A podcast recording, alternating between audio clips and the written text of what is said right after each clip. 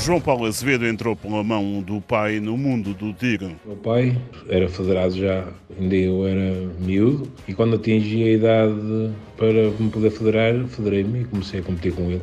Em 1999, aos 15 anos, foi pela primeira vez campeão do mundo. Fosse Universal e o Tirageles, onde me sagrei entre júnior e sénior, seis vezes campeão do mundo e, e, algumas vezes campeão da Europa e várias vezes campeão do mundo e da Europa por equipas e vencedor de várias taças do mundo, onde depois tive o contacto com o Fosso Olímpico, que é a modalidade olímpica, desde aí para a frente deixei de praticar outra modalidade. No fosso olímpico destacam-se a medalha de bronze no Europeu de 2016, o título europeu por equipas em 2017 e em 2019, ao terminar na segunda posição na Taça do Mundo em Lati, na Finlândia, conquistou o sonho mais ambicionado. Não sabia, sabia de chorar, sabia de, de rir e uma explosão de alegria impressionante. Não há maneiras como descrever quando, quando a gente consegue para, para os Jogos Olímpicos.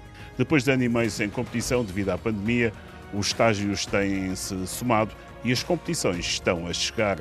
O Campeonato da Europa agora a partir do dia 29. Tivemos estágios na Croácia, onde se vai realizar o Campeonato da Europa, e temos tido vários estágios pelo, pelo país inteiro. A equipa nacional e os selecionadores estão, estamos a, a preparar o máximo que a gente puder para ir em busca agora no Campeonato da Europa mais lugares para, para os Jogos estar no nível máximo em julho, atingir o meu pico de forma em julho.